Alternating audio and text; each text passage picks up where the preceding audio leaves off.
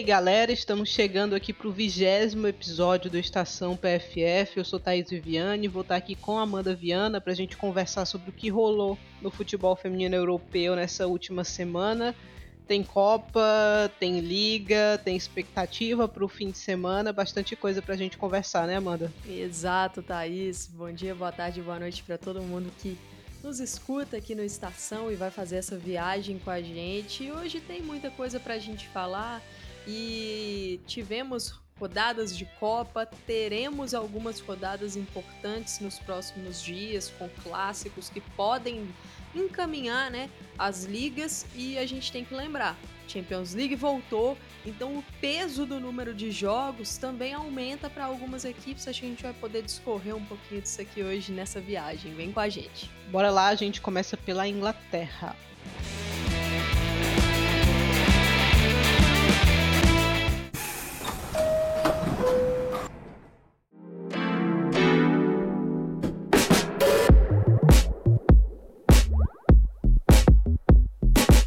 Nesse final de semana nós não tivemos jogos pela FAWSL, nós tivemos Copa da Inglaterra Feminina e tivemos uma zebra, nem tão zebra assim. O Chelsea venceu o Reading 3 a 1, o Brighton venceu o Birmingham City 2 a 0, o Manchester United derrotou o Lewis 3 a 1 e o Aston Villa bateu o Manchester City 2 a 1 aquele resultado surpreendente, mas nem tanto, né, Amanda? Exatamente, Thaís. Essas equipes já já se enfrentaram aí na temporada e já deu vila na temporada, né? No campeonato inglês, no caso, na WSL. E o Aston Villa é uma equipe que está fazendo uma grande temporada 22-23. Se reforçou bem, trouxe aí talvez a melhor contratação em termos de custo-benefício barra desempenho que estamos vendo na temporada, que é Rachel Daly. Eu acho que é, a gente pode fazer aí uma listinha. Não sei se o nome dela estará em primeiro, mas com certeza o nome dela estará próximo do topo. Porque é uma jogadora que está fazendo muita diferença. Praticamente todo jogo ela deixa o golzinho dela e o gol decisivo, né, na prorrogação, foi da Rachel Daly. E assim, é uma equipe muito consistente, um grande trabalho da Carla Ward. E o Manchester City, Thaís, é, mostrou algumas inconsistências que a gente vem, vem vendo na temporada.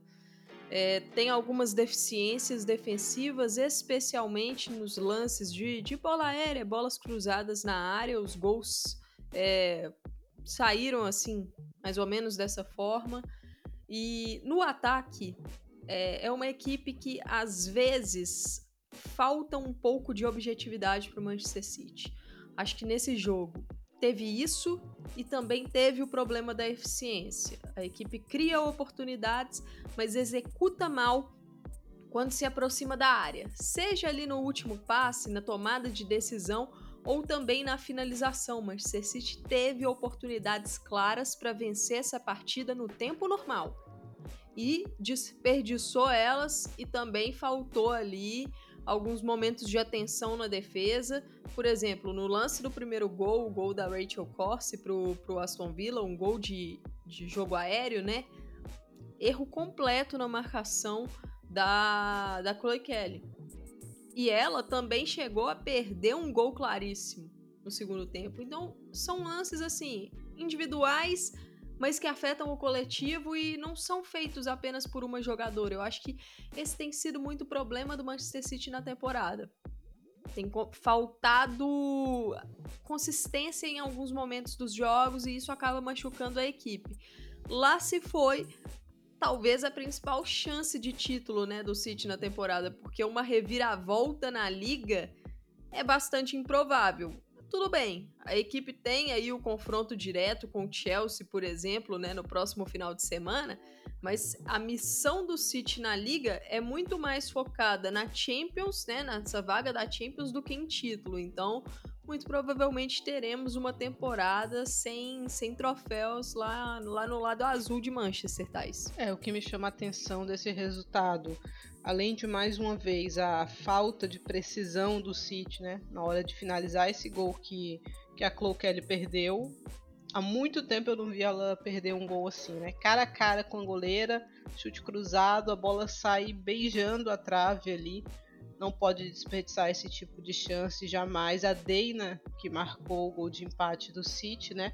Uma temporada apagada, né? Para Deina Castelhanos, eu acho que tem tido minutos, mas o rendimento dela não é tão interessante. Aquela meia atacante com chegada, com gol, ela tá longe de ser no City de novo, pelo menos nessa temporada. É um 2022, 2023 bastante frustrante para a equipe azul, eu acho, eliminada ainda na fase prévia da Champions, brigando por uma classificação para a próxima edição da Liga dos Campeões, que não está garantido, né? Tá bem difícil, na verdade, vai ter um jogo importante nessa semana e cai para o Vila de uma maneira é, não estou dizendo que é simples enfrentar o, o, Aston Villa, porque o City teve muita dificuldade nessa temporada. Só que eu acho que é o tipo de jogo que você tem que virar a chavinha, né? Eu acho que o City não está conseguindo fazer isso. Exato, Thaís. E só, só uma coisa sobre, sobre esse Aston Villa. É uma equipe que, assim, não tem um elenco tão profundo mas tem peças que estão rendendo bem e encaixaram muito bem. É, eu falei da Rachel Daly, mas eu acho que esse time vai além dela. Né? Esse time tem aí Kirsty, Hanson, que está fazendo uma ótima temporada, ela que veio emprestada do Manchester United na tentativa de mais minutos, vem muito bem.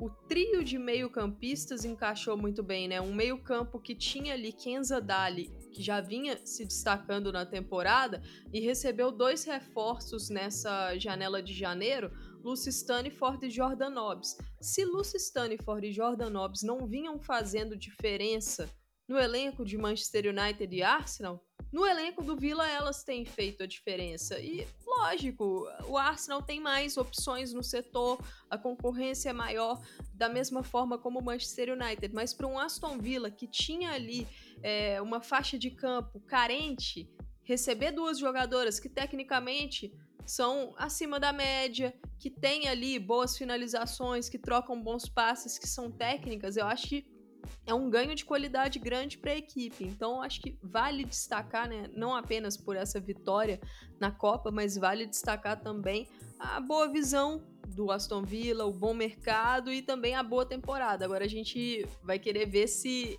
isso vai se manter para o futuro, né? Porque tem sido um problema na Inglaterra essa questão de que algumas equipes conseguem fazer boas temporadas, é, se aproximar do, do G4, vamos dizer assim, né? Um G3 por causa da vaga da Champions, mas considerando os quatro principais times. As equipes têm conseguido se aproximar. Ano passado foi o Tottenham, por exemplo, mas está faltando sequência.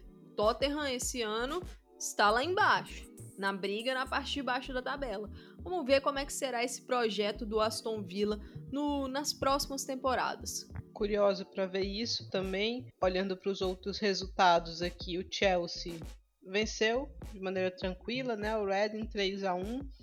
O United sofreu um pouquinho mais do que deveria, eu acho, contra o Lewis. É, e o Brighton avançou, o Brighton brigando contra o rebaixamento, mas está aqui numa semifinal de Copa da Inglaterra.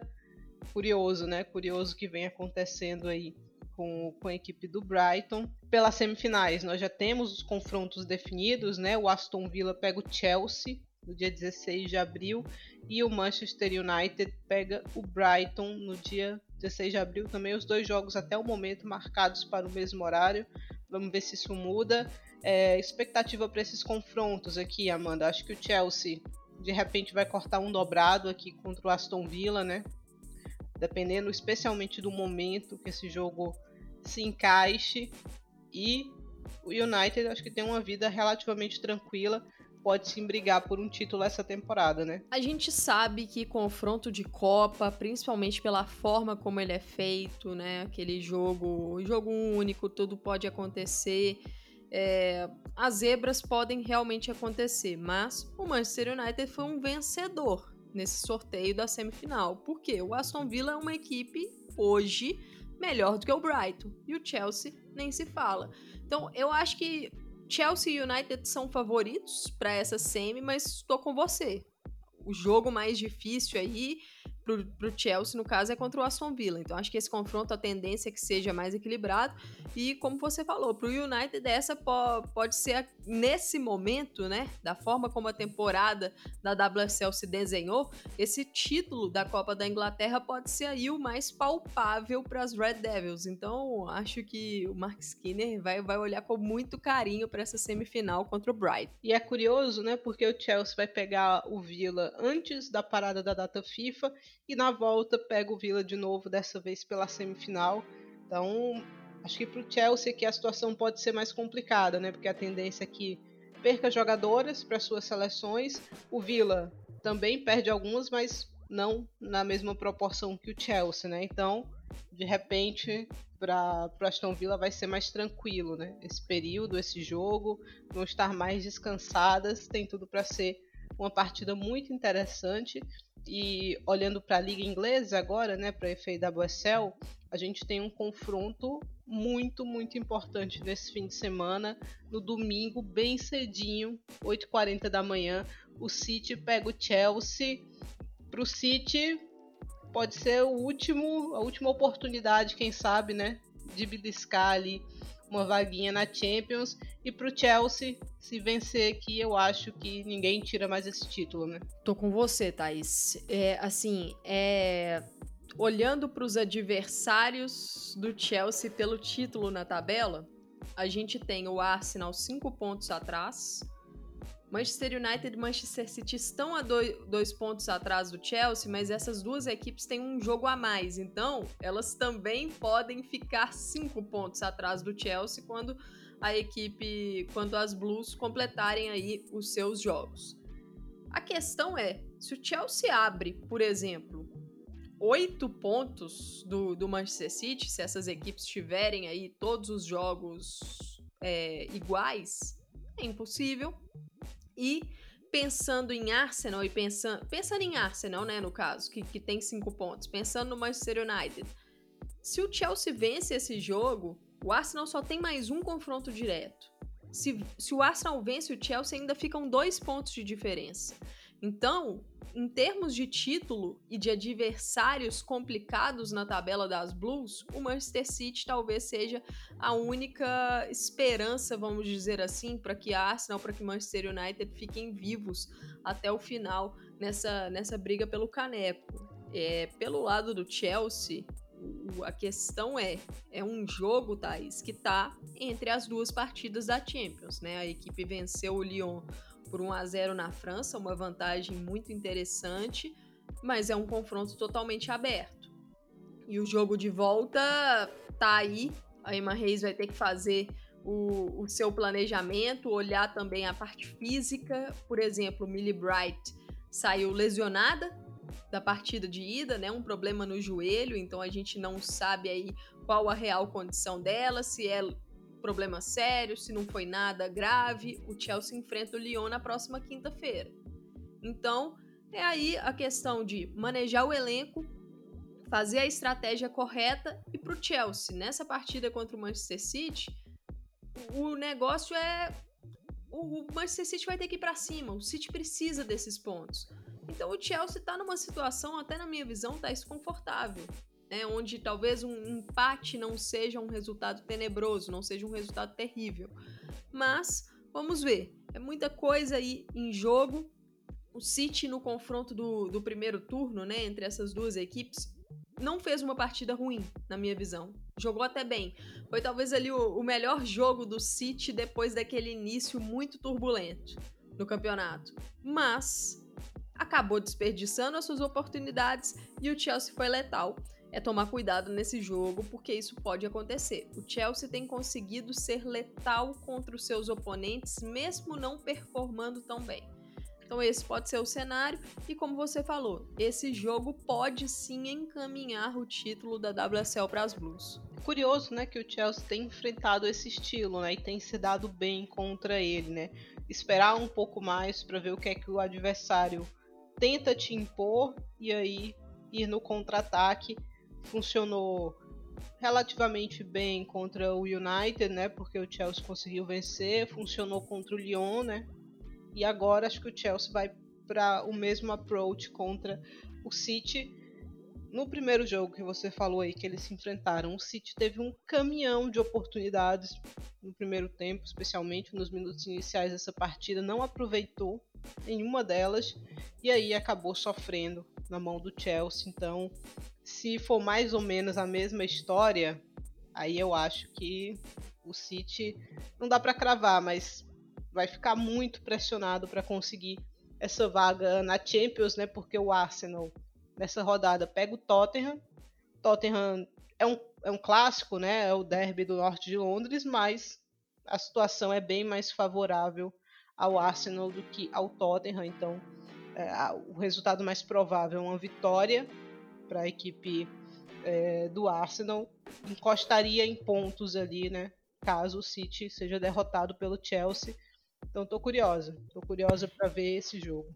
Ô Thaís, só sobre o City, assim, o que salva, vamos dizer, as chances da equipe pensando em Champions, caso é, seja derrotada pelo Chelsea, nessa partida é que o City ainda tem os dois confrontos diretos contra United e Arsenal. Assim, joga contra o United, né? São dois no total, mas um contra o United, um contra o Arsenal. Então ainda tem aí essa, essa chance.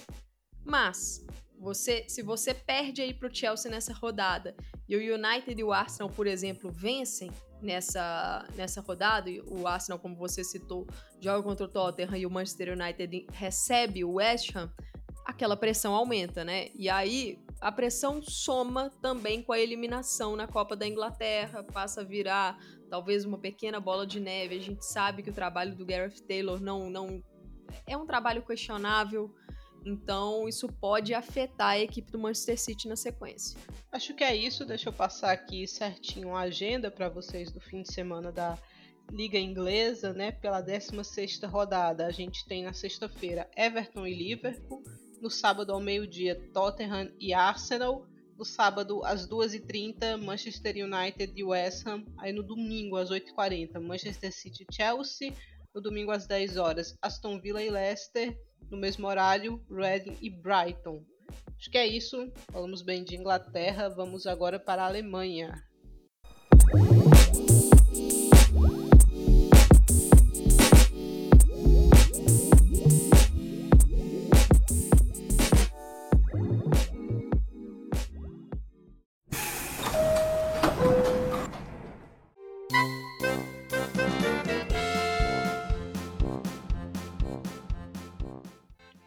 Aqui na Frauen Bundesliga, pela 15ª rodada, o Wolfsburg venceu o Potsdam 5 a 0, o Bayern de Munique venceu o Colônia 5 a 0, o Werder Bremen venceu o Duisburg 1 a 0, o Eintracht Frankfurt venceu o Essen 4 a 1, o Leverkusen derrotou o Meppen 2 a 1 e o Hoffenheim bateu o Freiburg 1 a 0 tem alguns pontinhos para a gente destacar que um deles foi na sexta-feira uma preocupação tremenda para o mundo do futebol feminino, né, Amanda? Exatamente, Thaís. Aquele momento que o coração para, porque Lena Oberdorf acabou num, num escorregão, vamos dizer assim, ela acaba estirando o joelho, acaba num movimento ali que quando a gente estava vendo o lance não é um movimento legal, né? Aquele movimento que a gente pensa, nossa, será que foi aquela lesão grave? Né? E, assim, toda vez que uma jogadora sente o joelho, o coração já para, porque a gente sabe que são lesões graves que podem acontecer, que a incidência do rompimento do ligamento cruzado anterior no futebol feminino é muito grande. Temos visto aí jogadoras é, sofrendo essa lesão gravíssima. A gente já viu aí nesses últimos anos, nesse último ano, né, no caso, Catotô, Macário, Alexia, Beth Mead, Midema. Então, assim, são. Ninguém tá. tá distante. É uma, é uma lesão que pode acontecer com todo mundo. Então, realmente ficou esse medo aí com Coleno Oberdorf.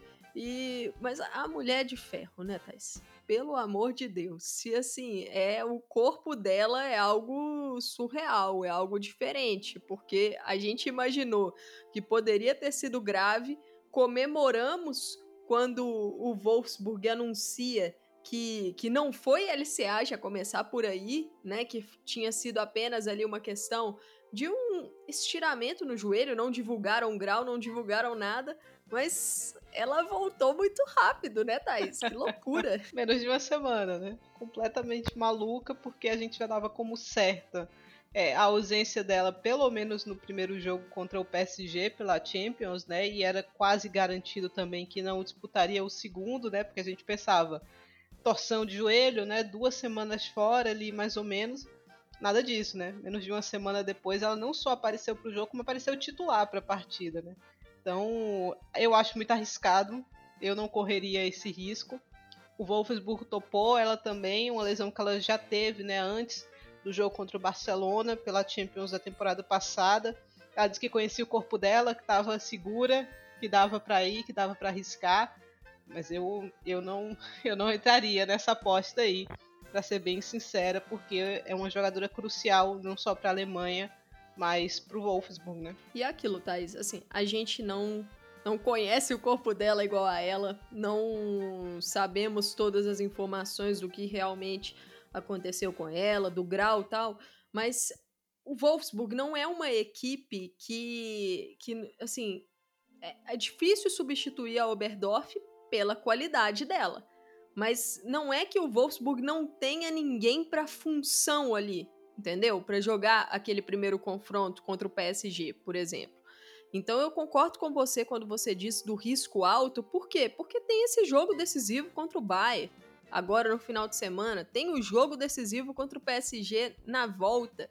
Tem uma Copa do Mundo aí. Então não é que era uma final de Copa do Mundo pro Wolfsburg contra o PSG lá na França para a Lena precisar se arriscar e entrar, né? Ela até falou em, em entrevista para a Federação Alemã que, assim, ela sentiu um pouco o joelho, dando um ou dois tackles no jogo, mas tava normal tal. Mas é brincar com a sorte, Thais. Eu também acho. Não, não entraria nessa brincadeira aí. É, o Wolfsburg até demorou para ampliar o placar contra o Potsdam, né? Mas quando foi, foi tudo de uma vez. Acabou goleando 5 a 0 é, esse lance que ela se machucou, ela subiu para fazer uma pressão né, na saída de bola, escorregou e os dois joelhos cederam para dentro, né? Eu achei que ela tinha até machucado é, o outro joelho, né? Mas não, foi um que teve menos impacto, nem virou tanto. Então, é preocupante. A, a, imagem era horrível, né? A imagem, quando a gente viu é, ao vivo, né? Era pior prognóstico possível. Aqui, nessa rodada, a gente ainda teve uma vitória do Werder Bremen para cima do Duisburg. Christian Meyer, uma vitória importantíssima para o Werder Bremen. Werder Bremen fora da zona de rebaixamento, o Werder Bremen fazendo um começo de 2023 muito bom.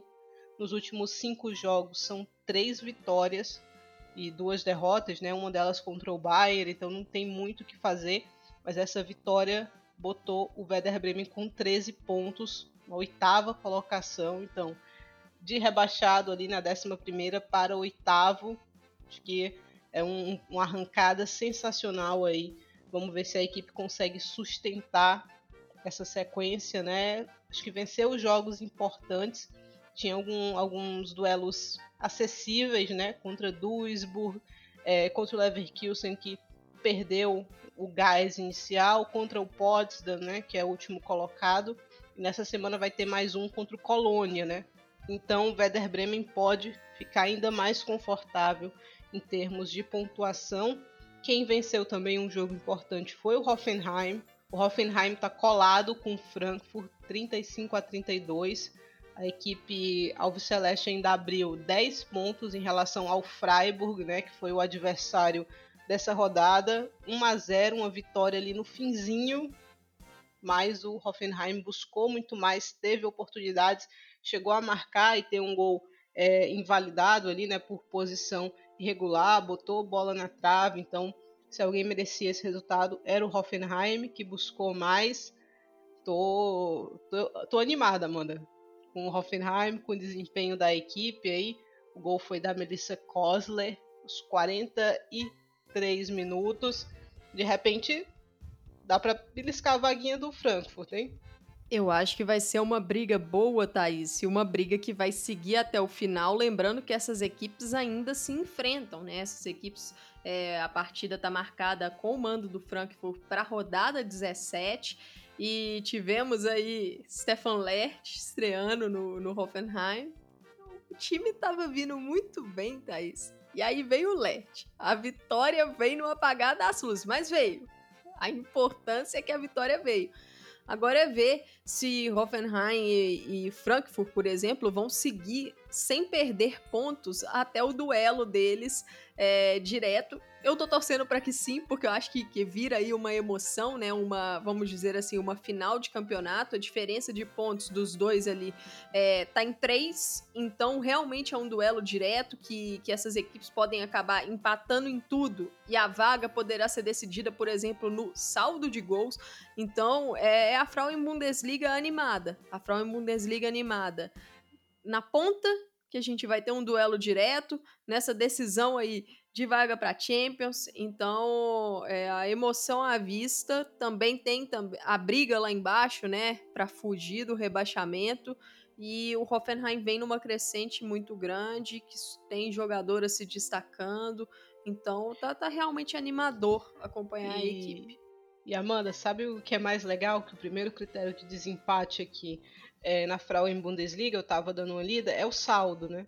O saldo de gols. E Hoffenheim e Eintracht Frankfurt estão empatados com 18 gols. A diferença, que é o segundo critério de desempate, que são gols marcados, o Hoffenheim tem 38, o Eintracht Frankfurt tem 35.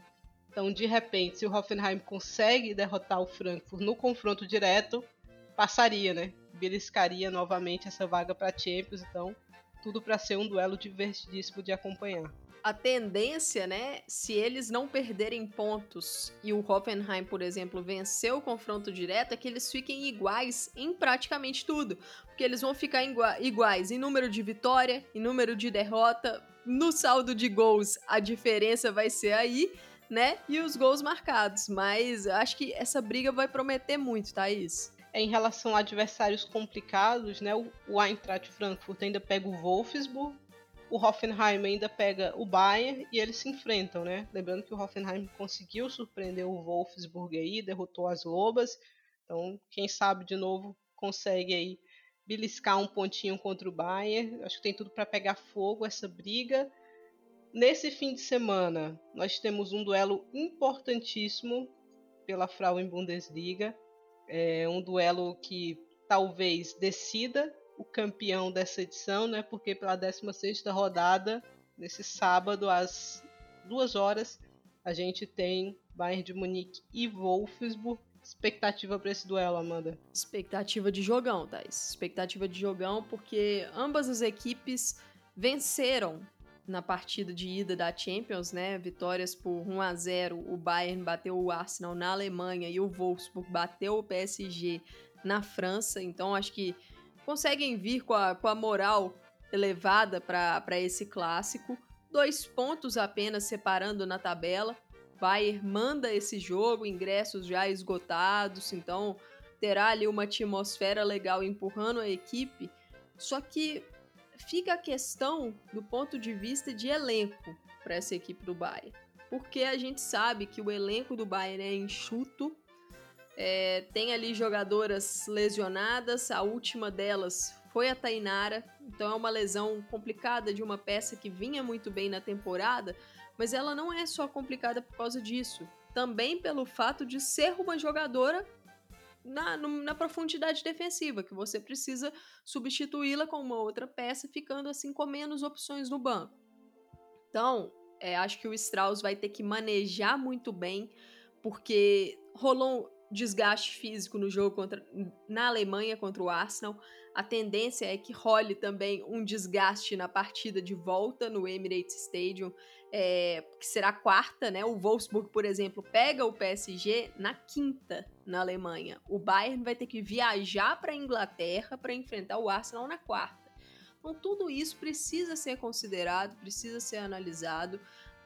Prevejo um jogo muito parelho, Thais Eu acho que são equipes que nesse momento da temporada vêm muito variadas em termos de nível. O Wolfsburg está passando por uma instabilidade de rendimento na temporada, né? Sofreu aquele revés inesperado para o Hoffenheim, aí coloca o campeonato aberto. Não fez uma partida legal pela Champions contra o PSG. Não gostei da atuação do Wolfsburg, achei muito pobre. Mesmo quando a equipe tinha uma vantagem numérica ali, não produziu muita coisa. Então eu acho que, em termos de produtividade, a equipe está passando por um momento de oscilação. O Bayern tem conseguido jogar bem, Acho que, que teve um jogo muito difícil contra o Arsenal. Não acho que o Bayern foi melhor na partida, mas foi mais eficiente. Então isso conta. Vamos ver. Acho que vai ser um confronto bem, bem, bem pareado mesmo e não, não dá para descartar o empate, né, Thais? São duas equipes que vivem momentos aí que, que se colocam em equilíbrio. É, eu não consigo apontar um favorito nesse jogo aqui, não. Acho que é uma partida equilibrada. Talvez o momento do Bayern seja um pouco melhor do que o momento do Wolfsburg, mas se eu me lembro bem, chegavam também equilibrados para o último jogo, né? Para a última vez que se encontraram. É... E o Wolfsburg foi muito melhor, né? O Bayern sentiu muito naquela partida. Então, um clássico tem os seus componentes aí muito particulares a Saki Kumagai vem de um jogo muito bom contra o Arsenal. Eu acho que isso pode ser um, um, diferencial aqui, tirando bola quase em cima da linha, né? Então, sendo uma peça importantíssima para sua equipe. Não tem favorito mesmo aqui para mim. Eu estava até pensando aqui se dava para pontuar uma coisa ou outra. Acho que a Lena, a presença dela é um detalhe, né? Será que já forçaram contra o PSG. Será que vão para um desgaste desse tamanho, com três jogos seguidos dela começando? Hum, não sei, eu não arriscaria. Então tem esse ponto aí. Tainara é uma pena, né? Porque tinha voltado, a gente tinha até comemorado aqui no, último episódio que não tinha sido nada grave a lesão dela, e aí o Bayern divulgou que teve é, um problema no tornozelo, né? Se eu não me engano. Então fica fora por mais um tempinho. É, tô curiosa para ver porque eu acho que daqui vai sair o, o, campeão. Então, se o Bayern vencer, eu acho que dificilmente tropeça mais ainda na sequência. Se o Wolfsburg empatar ou vencer, eu também não vejo o Wolfsburg desperdiçando mais pontos aqui na Frauen Bundesliga. Então, o grande, o grande momento definidor. O único problema é que esse jogo vai bater com outro, né? Tão, não tão importante quanto, mas para os meus interesses vai, vai existir um conflito aqui. Então estarei nas duas telas para poder acompanhar esses jogos. É... Ô, Thaís, Oi. Uma curiosidade que você falou que Hoffenheim e Frankfurt ainda enfrentam, né? O Hoffenheim ainda enfrenta o Bayern e o Frankfurt ainda enfrenta o Wolfsburg. É, essas partidas serão na mesma rodada. É. A vigésima rodada. É, ali no fim de semana do dia 12 de maio. Então, assim, penúltima rodada, né? Porque é, tem 22 só. Ex exato, eu concordo com você que se tivermos um vencedor em Bayern e Wolfsburg, ou se o jogo terminar empatado, né? A vantagem é pro Wolfsburg. O campeão estará muito encaminhado. Porque aí vai restar basicamente uma única chance de tropeço para essas equipes, que seria essa rodada uhum. contra Hoffenheim e Frankfurt, que são ali as duas equipes que têm conseguido desafiar mais os dois grandes, né? E talvez as coisas já estejam definidas, né, nessa altura de vigésima rodada. Então acho que é isso. Outros jogos dessa 16 rodada.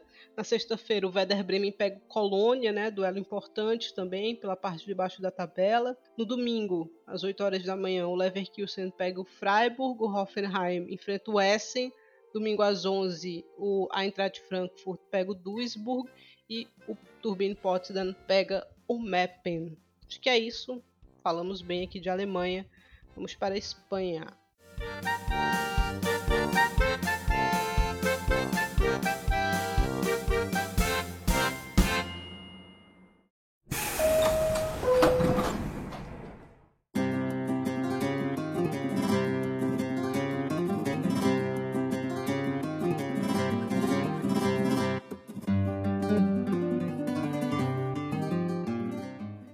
Pela 22ª rodada da Liga F, o Barcelona goleou o Valência 5 a 1.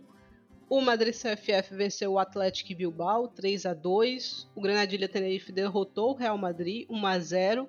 O Sevilha venceu o Betis 3 a 0. Real Sociedade e Alavés fizeram um duelo de 6 contra 5.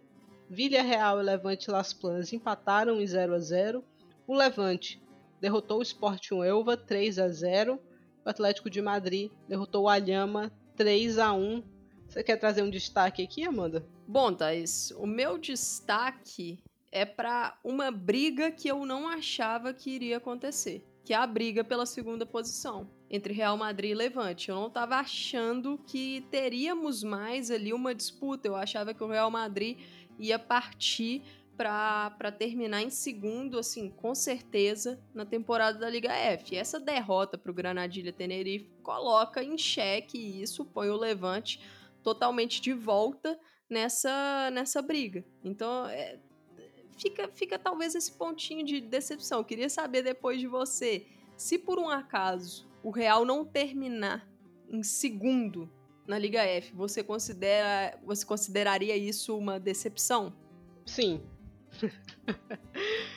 Apesar da excelente é, temporada que faz o Levante, eu acho que o Real tem elenco suficiente para terminar na segunda colocação e deveria e deve, na verdade, lutar por isso até o fim. Ainda tem um confronto direto, né? Levante e Real Madrid. É, empataram quando se enfrentaram a primeira vez no, na Liga F nessa temporada mas eu acho que a obrigação do Real aqui é beliscar esse vice. Até para ter um pouquinho mais de tempo ali para trabalhar, né?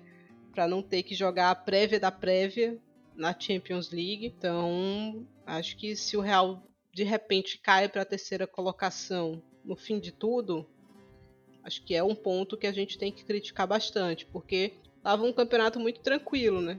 Para o Real até então, poucos tropeços, mas se complicou contra um Granadilha Tenerife que não faz uma grande campanha. Na verdade, faz um, uma campanha bem abaixo do que já fez. Em outros anos, é, a equipe tinerfenha incomodou aqui na parte de cima da tabela. Isso não se repete agora, né? Tá mais ali do meio para baixo e foi o Real acabou sendo surpreendido, né? Foi um jogo que criou muito, mas novamente voltou a esbarrar na questão do aproveitamento de chance. Real perdeu gol sem goleira nessa partida. Então é um ponto, acho que o principal ponto de crítica em relação ao rendimento é, da equipe madrilenha nesse 2022-23, né, nessa temporada como um todo, é um, que é uma equipe que não aproveita as chances que deveria aproveitar, né? Contra-ataques, finaliza mal. Então eu acho que o, um dos principais alvos do mercado tem que ser um atacante competente nesse aspecto, né? Uma goleadora, precisa de outras peças, também precisa, por exemplo, de defesa, né? Porque mais uma vez, ou mais uma vez não, porque foi algo que eu não tinha visto ainda nessa temporada e tenho quase certeza que não tinha acontecido ainda. É, a Svava foi de zagueira aqui, né? E a Cláudia Florentino foi de lateral direita, a Olga como lateral esquerda, então era uma defesa desconjuntada, né? Era uma defesa diferente do, do Real Madrid, muito porque tem uma baixa ali, né, das suas principais zagueiras na temporada, né? Tanto a Kathleen quanto a Rocio ainda não estão disponíveis. A Kathleen voltou a treinar essa semana, a Rocio com menos notícias, né, em relação a ela, o que é uma pena, porque tudo indica que para o clássico não estará disponível. Mas era uma defesa que o Real não tinha usado até então com uma lateral por ali, formando o centro da zaga, que nem foi uma partida terrível da Svalva por ali, ela quebrou a linha do impedimento, né, no, no gol da, do Granadilha Tenerife, mas de resto foi uma partida razoável dela, né, o Granadilha não subiu tanto, não ofereceu tanto perigo assim. Teve uma pequena preocupação ali no começo que a Linda Caicedo precisou ser substituída ainda na etapa inicial, né, mas já voltou aos treinos, já está disponível de novo então não passou de um susto, mas o Real acaba tendo uma dor de cabeça mais do que deveria, porque essa segunda colocação tinha que vir de forma mais tranquila, além dessa derrota do Real Madrid para o Granadilha Tenerife. a gente teve um jogo com 11 gols, Amanda. Você já tinha acompanhado uma partida assim? Olha, Thais, vou te falar que, que isso aí é a exceção da exceção, viu? Que loucura, 11 gols. Haja momento ali para fazer um melhores momentos, um compilado com tudo, porque é uma loucura. A rede não parou de balançar e, novamente, né? Aquela Real Sociedade dando uma patinada que não precisava. Não era para ter sido uma goleada esse jogo aí do nada Real Sociedade coloca o Alavés no, no, na partida.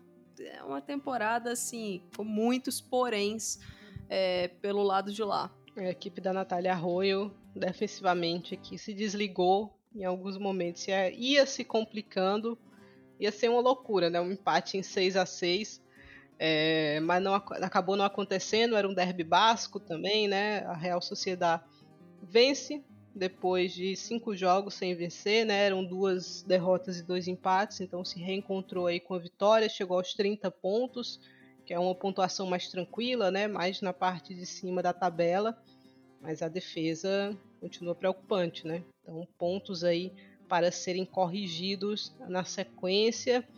Tivemos o Barcelona goleando o Valência também, né? Um 5 a 1, mas o que chamou a atenção aqui foi a Salma Paraluelo, né? Entrou, marcou dois gols, um aproveitamento absurdo dela que também decidiu a partida da Champions no meio da semana, né? Exato, Thais. Vem, vem fazendo uma temporada muito boa a Salma, né? E assim, é, eu fico impressionada da forma como ela conseguiu adaptar e ter um impacto tão rápido. É uma jogadora muito jovem, então é, eu, eu não, não, esperava ali uma adaptação sei de, das qualidades dela, uma jogadora que tem um potencial gigantesco e eu acho que ela vem mostrando isso, mas a adaptação dela tá muito natural. Eu acho que isso é muito positivo também e, e é uma jogadora muito importante para o Barcelona. Por quê? Porque a gente sabe que essa equipe já teve desfalques importantes na temporada, continua tendo desfalques importantes. Então, ter ali atletas capazes de decidir jogos, atletas que são novas ou chegaram no clube recentemente, é vital para o Jonathan Giraldes.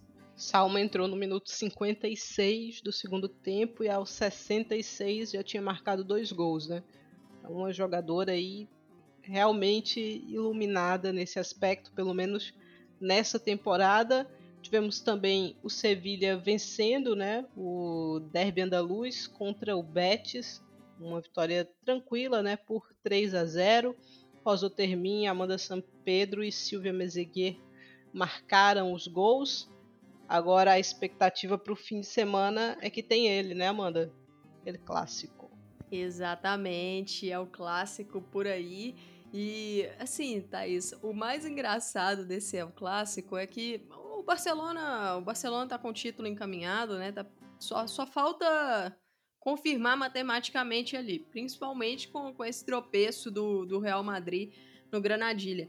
Mas eu imaginava o Barça chegando para esse El Clássico com uma vantagem mais confortável na Champions, né? A equipe visitou a Roma no meio da semana e acabou vencendo apenas por 1 a 0. Uma vitória que, que ficou magra. O Barcelona produziu para muito mais do que isso, mas acabou executando mal suas ações, é, pecou muito na eficiência e só leva 1 a 0 de vantagem.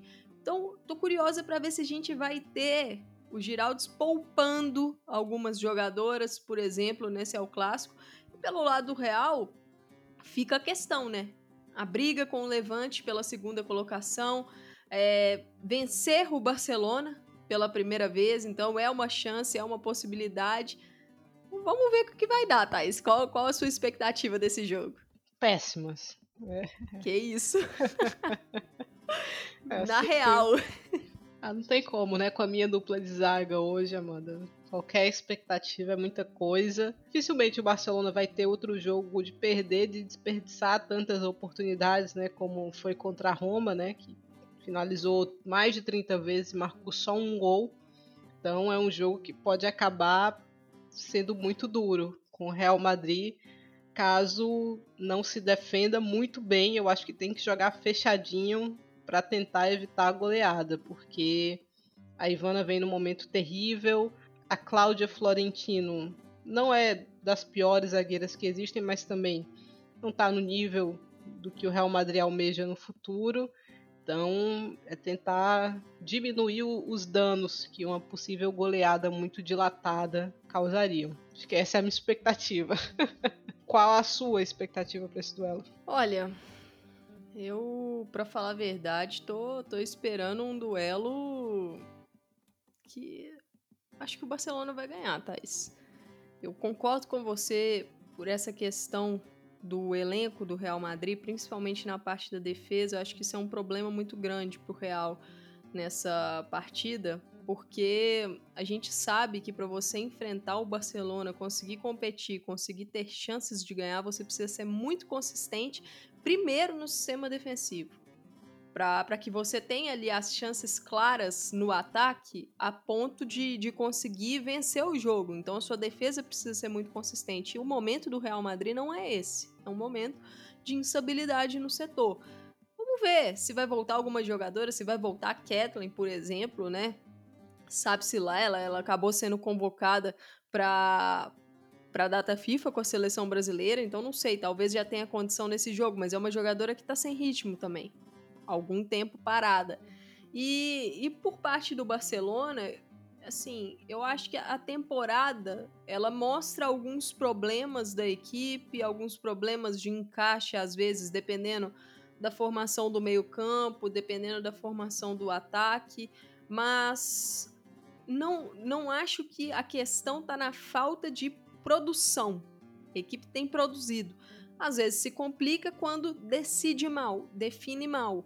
E aí vai ser o ponto desse jogo. Se o Barcelona definir bem, for eficiente, as chances de vitória da, da equipe culé são muito altas. Eu acho que o Barça é favorito, Thais, mesmo tendo aí esse confronto no meio dos jogos da Champions. Então, acho que é impossível fugir desse, desse favoritismo aí do Barcelona. É, e olhando para as questões que a seleção espanhola tem, é difícil imaginar um cenário onde alguém tire o pé né, nesse duelo.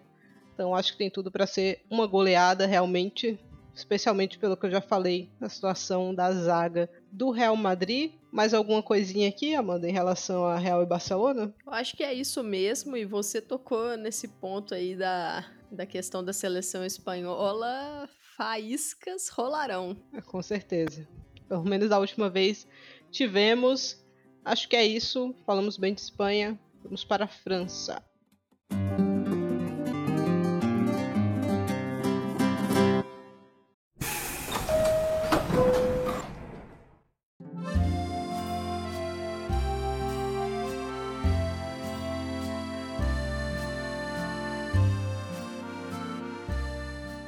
Na França, assim como na Inglaterra, nós não tivemos rodada da Liga, tivemos rodada da Copa. Então, pela Copa da França Feminina, o Lyon venceu o Fleury 2 a 0 e o PSG venceu o Tonon Evian 1 a 0.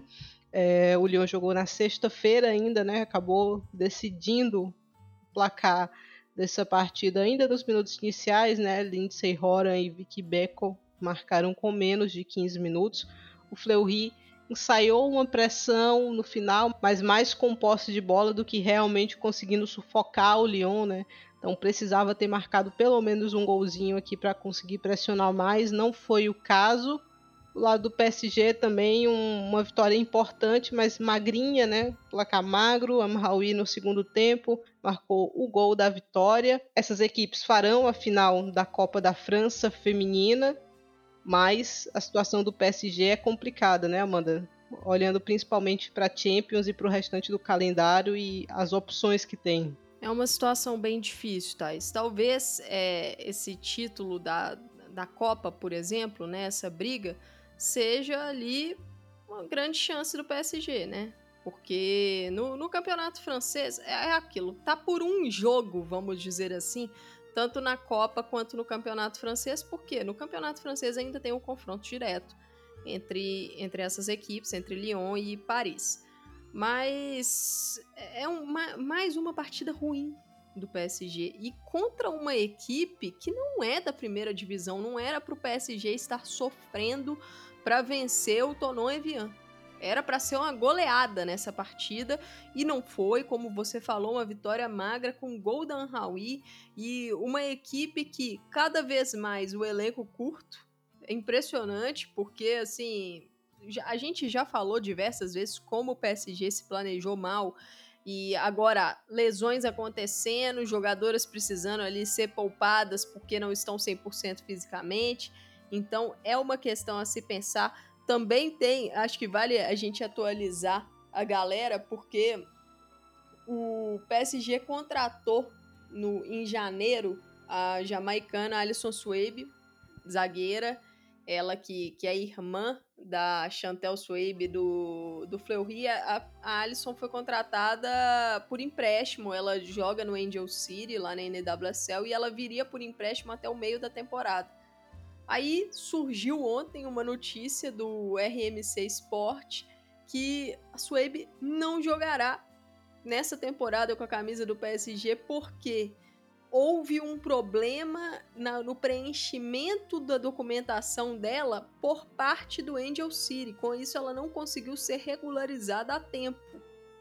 Então, é mais um grandíssimo problema para o PSG, mais uma coisa para complicar a temporada, porque a profundidade na zaga é negativa né? Nessa, nessa partida da Copa até jogaram Marina Georgieva e Elisa de Almeida, duas zagueiras de origem, mas o Preché claramente não, conf, não confia na Georgieva para confrontos grandes.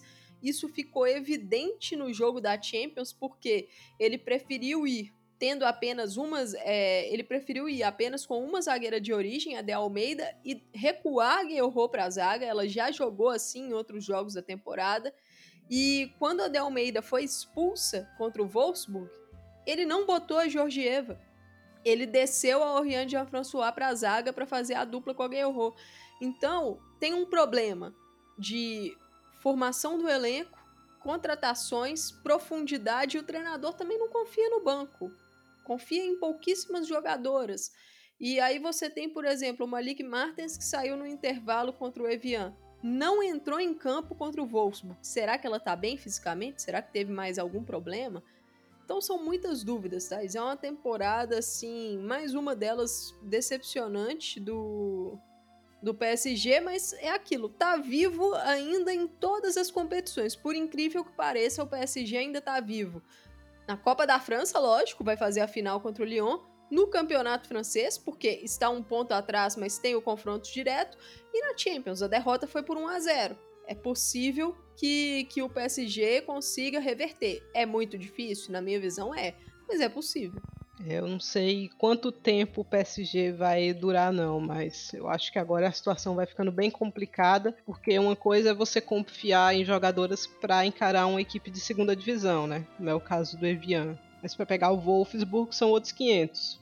Então, ele não tendo essa profundidade, não confiando, acho que não tem muita solução, né? Porque a expectativa era que a Elested voltasse para pegar o Wolfsburg no primeiro jogo. Já não voltou. Ele já teve que improvisar. Quando foi preciso usar o banco, ele usou duas jogadoras só, né? Não tirou mais ninguém poderia ter mexido muito mais na equipe, não mexeu. Então, eu acho que a situação do Paris é praticamente sustentável, né? Acho que vai brigar por título, né? Porque tá em uma final, final da Copa da França, que acontece no dia 13 de maio. Mas será que com essa equipe tão curta sustenta o campeonato francês até o fim? Porque já perdeu contra o Wolfsburg. Eu não vejo muita perspectiva para o PSG virar essa partida na Alemanha. Então, eu acho que aos poucos o PSG vai morrer aí nessa temporada, é, o que até surpreende, né? Porque durou muito, olhando para o mercado que a equipe fez no verão. Quem também não inspira tanta confiança assim é o Lyon, né? Venceu o Fleury, se classificou e tal,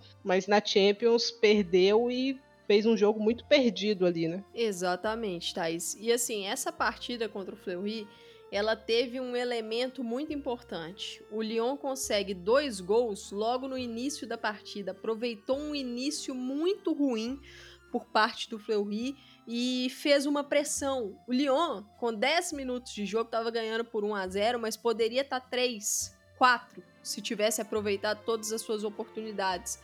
É, não foi um bom início de jogo do Fleury e isso acabou refletindo no placar final. Com 11 minutos já estava 2. Então foi um Lyon que soube muito bem matar o jogo, capitalizar essa semifinal, mas continua dando chances, né? A equipe do Fleury teve algumas oportunidades, mas é, no momento ali de tomar a melhor decisão, não tomou. No momento de definir melhor para desafiar, é, a Endler também não desafiou da forma como deveria desafiar. Então consegue ir para a final o Lyon, mais uma final contra o PSG, mas o desempenho dentro de campo vem deixando a desejar a gente sempre toca no ponto das, das lesões, né? Porque, assim, tudo bem, algumas jogadoras têm voltado, como a Carpenter voltou, Marozan voltou, Dabritz voltou, vem aí com a Mel Magri, é, Le Sommer voltando, mas são jogadoras que algumas delas têm visitado muito o DM. Por exemplo, Le Sommer tem visitado muito o DM. Quando ela volta, ela volta sem ritmo. Então são os problemas da Sônia Bom Pastor. Agora, para essa fase decisiva da temporada, ela vai precisar do melhor das suas atletas, né? Vamos ver como é que vai ser a Ada. Foi para o jogo da Champions, mas aparentemente ainda sem condições de muitos minutos, ou talvez nenhum, ela não entrou na partida. Não temos notícias sobre a Macário, também não temos notícias sobre a Henri, se a questão dela foi um pouco mais grave, ou se ela está prestes a voltar. Então são as questões que envolvem o Lyon e partindo para o jogo da Champions, foi uma partida que a equipe teve a posse de bola, mas não criou alternativas para furar o bloqueio do Chelsea. O Chelsea fez um jogo muito inteligente, né? Esperou o Lyon, tentou fechar ali a entrada da área, é, encaixotar as meio-campistas francesas e conseguiu. Acho que faltou ao Lyon ser mais ativo, aceitou de forma muito passiva. Teve algumas chances claras? Teve. As desperdiçou. Tá faltando também esse, esse poder matador, tá faltando ser uma equipe mais letal. E aí a gente olha pro, pro grupo de atacantes, né, Thaís? Cascarino não é das jogadoras mais letais do mundo na definição. Ela é excelente na, vamos dizer assim, na criação, na, na chance criada principalmente pelos lados mas a definição não é o ponto forte dela. Le Sommer é uma jogadora que nos últimos anos elas, ela vem perdendo esse poder de decisão. A Melvin Malar tá voltando de lesão. A Bechot, muito nova. E aí você olha para as meio-campistas. Algumas delas são boas definidoras, mas estão mais longe do gol, porque jogam no meio-campo. Então tá faltando esse poder de fogo pro Lyon. Não tem Ada, não tem Macário. A gente não sabe se a Ada estará é, apta para as próximas partidas, mas é algo que a Sônia Bom Pastor precisa urgentemente. Ela precisa de uma arma mais letal para conseguir garantir mais gols para o Lyon e tentar resolver esse problema na criação de chances, porque contra o Chelsea, por exemplo, foi uma equipe muito insossa e que cedeu espaços na defesa, especialmente na transição defensiva, que, que é um problema do Lyon já de temporadas passadas, por exemplo, a equipe sofre com isso. Eu acho que o Lyon está numa situação delicada aqui, pelo pouco que produziu é, contra o Chelsea. Começou até de maneira interessante, mas terminou um desespero muito grande, cruzando qualquer bola na área. Então, uma possível classificação contra a equipe inglesa, eu acho que passa por ter baixa num ritmo legal, quem sabe a também num ritmo legal. Se puder contar com a Ada alguns poucos minutos, que o jogo aéreo dela é muito bom, seria importante também. Então eu acho que passa por aí uma possível virada do Lyon nesse duelo. Obviamente que a gente nunca pode descartar, só que o rendimento tem que subir bastante para que isso possa acontecer, porque acabou sendo um jogo cômodo para o Chelsea, né? Acho que esse é o principal ponto. O Lyon só chutou no gol duas vezes. O Chelsea chutou o dobro, né? Chutou quatro vezes ao gol. É uma situação delicada. Eu acho que se o resultado é em Londres for um empate, não vai me surpreender não pela 17 rodada da Dean Arkema. A gente tem na sexta-feira o Le Havre enfrentando o Fleury. No sábado, às 9h45, Bordeaux e Paris FC. Dijon e Rodé, Rams e Soyou. Às 11 horas, o Lyon pega o Guingamp e no domingo, o Montpellier encara o PSG. Acho que é isso. Falamos bem do que aconteceu nas principais ligas da Europa. Se você gostou do episódio, curte, comenta, compartilha, vai lá no nosso post no Twitter e diz o que você achou. É isso, né, Amanda? Isso aí, Thaís. Um prazer imenso fazer essa viagem com você e também com quem nos escutou até aqui. E emoção promete nesses próximos dias, porque quando a gente for gravar novamente o Estação, talvez tenhamos aí ligas já encaminhadas. Estou muito curiosa para isso. Agradecer novamente quem nos escutou até aqui. Até a próxima. Tchau, tchau.